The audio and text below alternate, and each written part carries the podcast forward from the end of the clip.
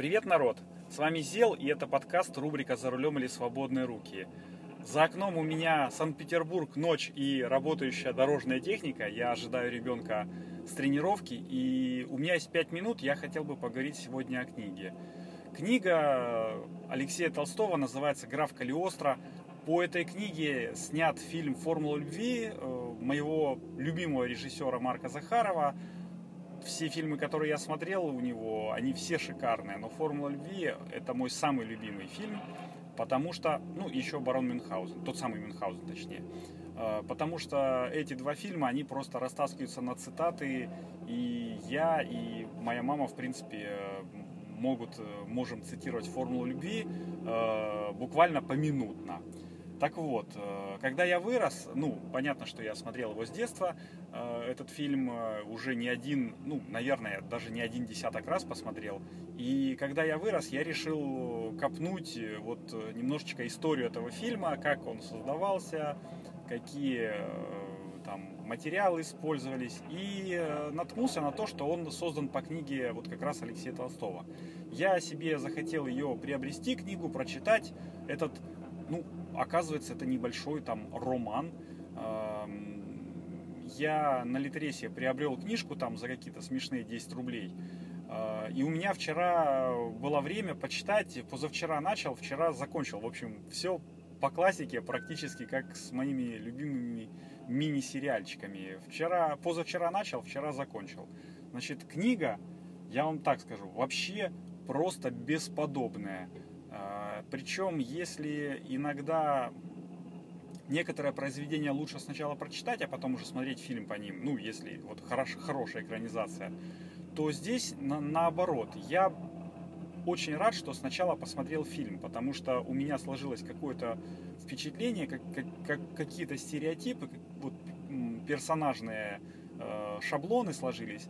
И потом, когда читал, я читал книгу, я уже э, ну, как бы свое второе мнение о книге, именно на, на, мнение о книге накладывал на мнение о фильме. И если бы я не, не смотрел фильм, то книга, ну, мне бы показалась такая стандартненькая, про, проходная, э, немножечко веселенькая, ну, такое чтиво, в общем, на один раз, чтобы скоротать время. Э, то есть вот как э, Фандорина, там, я его не перечитываю, или как у меня жена перечитывает э, Гарри Поттера там уже шестой раз почему-то, не знаю почему. А, такой стандартный любовный роман, э, раз, точнее приключенческий мистический роман, разбавленный э, лирикой любовной, но так как я уже смотрел э, вот этот вот философско философский фарс э, Захарова а, у меня накладывались э, вот эти вот э, все образы, накладывались именно на образы Татьяны Пельцер, которая исполняла э, роль тетушки, сейчас как его зовут, Алексей, Алексей, Алексей Петров, по-моему, который играл вот главного героя Алексиса, Алексея Алексеевича, на Надара Глаблашвили, ну, в общем, этого волшебного грузинского актера, которого чудесно озвучил Армен Джигарханьян. И вот э, в фильме, э, ну, просто раскрывается какая-то история, э, просто она вот ни с того ни с сего начинается и ни с того ни, с, ни так ни сяк заканчивается. То есть просто вот как такая вспышка вот э, у таких классических, которые мне нравятся, захаровские фильмы с аллюзиями на э, советский быт и э, вообще жизнь в СССР, ну, как мне кажется. Uh, у него все так, вот история вне времени, то есть это она вот раз как вспышка молнии произошла и закончилась тут же. Ничего, ни, ни, никаких последствий, никаких пред, предысторий, uh, просто история.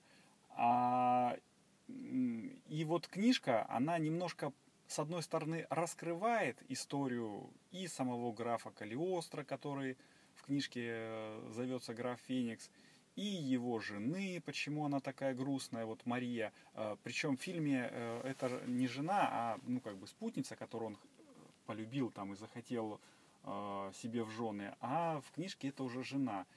И вот предыстория этого Алексея и его вот этого вот образа, который он полюбил. В общем, книжка и фильм, они так органично дополняют друг друга, что мне кажется, ну, кощунственно, если ты уже посмотрел фильм, то не прочитать книгу. И я очень рад, что ее прочитал. А, у меня вот все это дополнилось, э, все встало на свои места. Какие-то сюжетные линии, как оказалось, были лишние в фильме, какие-то сюжетные линии были лишние а, в книжке. Но в общем и целом, вот если объединить, объединить эти два произведения, то они э, вот являются одним целым. Точно так же, как э, ну, то, что принято называть семьей. Семья это что? Это две половинки одного человека, которые встретились и соединились друг с другом. Э, в общем и целом, вот такое мое впечатление. Конечно, хотел бы задать вопрос, какие книги вы Э, вам нравится, какие книги вы прочитали последние, если читали. И э, такой животрепещущий для меня вопрос, э, если вы читаете книги, ну вот в данном нашем 21 веке, то как, как именно, на каком носителе? Это книга обычная, вот бумажная, либо это электронная книга, читалка, либо это планшет или, или, телефон. Ну вот как, как вы это делаете? Потому что я столкнулся с тем, что да, клево держать томик э, какой-нибудь Ганса Христиана Андерсона, там, 1956 года, который, ну, у меня есть, точнее, не, не Андерсона, а братьев Грим, которые у меня есть. Но э, неудобно путешествовать с этим томиком, там, не возьмешь 2-3 книги, а я бывает, э, что читаю несколько книг одновременно, э, ну так вот, перепрыгиваю. Опять же, жена меня не понимает, ну вот этого вот моего умения, как это я могу так читать одновременно. И я могу, ребенок у меня может тоже, он тоже любит читать. А, и одновременно несколько книг э, бумажных, ну, возить не будешь банально там в рюкзаке, если там на работу едешь.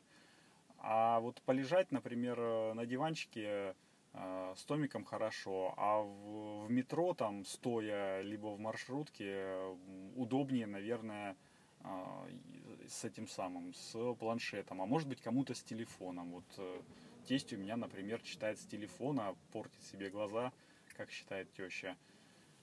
Вот такие вопросы. Если у вас есть что на них ответить, то прошу в комментарии. Если вы слушаете в Телеграме, то это можно нажать э, на кнопочку «Обсудить» там внизу, внизу поста. А если читаете, э, слушаете точнее в своем подкастоприемнике, то прямо, прямо наверное, можно э, к этому выпуску оставить комментарий, ну, либо на сайте, на официальном сайте нашего подкаста, там тоже есть возможность комментарии оставлять. Жду вашего мнения. Хоп, еще раз всем привет. И в этом небольшом блоке я расскажу почему, ну и в большей степени благодаря чему подкаст рубрика «За рулем или свободные руки» все-таки увидел свет. Ну, дело в, все в том, что я э, ну, открыл для себя подкаст хостинг Анкор FM, и вот э, три фишки, которые выгодно, в принципе, отличают его от э, других э, подкаст-платформ. Э, итак, первое. Многие подкаст-хостинги требуют денег – ну, сразу это бывает или после окончания какого-то пробного периода, но только э, вот Анкор почему-то для меня как бы странно было сначала, предлагает полностью бесплатный хостинг э, вот от начала и до конца. Сколько бы часов там или выпусков ты не наговорил, всегда у тебя будут, ну, твои э, как бы подкасты располагаться бесплатно. Вот, это хорошо. И второй принцип – Э, точнее, вторая фишка, это вот мой принцип э, записал, залил, поделился, ну, такой простой, топорный, вот, он здесь работает, ну, на все сто процентов. Я неоднократно всем говорил, что подкаст рубрика «За рулем или свободные руки» это такой своеобразный ну, борт-журнал или такой аудиодневник. В общем, и целом это такой подкаст в формате live, без всяких склеек, перебивок, там, прочих украшательств. И Анкор с этим справляется на ура, благодаря простому и понятному интерфейсу как в приложении – Э, для любой мобильной платформы, наверное, ну, я говорил, что у меня Apple, поэтому э, я в, э, в Apple, ну, в App Store скачал как бы на раз. Так и, в принципе, в десктопной версии, там бух-бух-бух, три раза нажал, три кнопочки, и все, у тебя подкаст готов.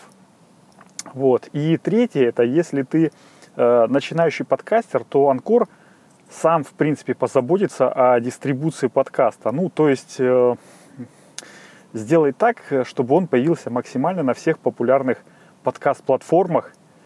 По секрету, только э, подкасты Apple, ну, почему-то очень долго запиливает. А так вообще на раз-два, там, два дня и бух-бух.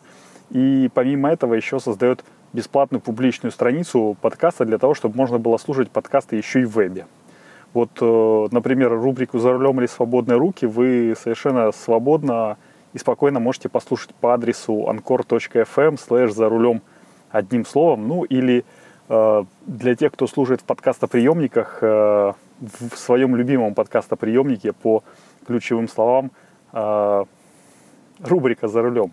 А еще, э, если у вас, ну, это такой уже дополнительный бонус, если у вас будет большая аудитория, там, то, в принципе, с Анкором можно и денег заработать. Э, сервис каким-то там своим волшебным образом подбирает вам нужным Э, нужных рекламодателей по тематике подкаста и предлагает э, записать рекламную ставку, ну там потом вы ее согласовываете с рекламодателем, там туда-сюда вставляете. Ну, я пока еще не достиг того уровня мастерства, чтобы привлекать рекламодателей, но, конечно же, к этому стремлюсь. И это э, та фишка, ну, как бы бонус, почему э, подкасты, ну, хостинг э, на Анкор FM бесплатный, потому что вы потом поделитесь своими денежками заработанными от рекламы.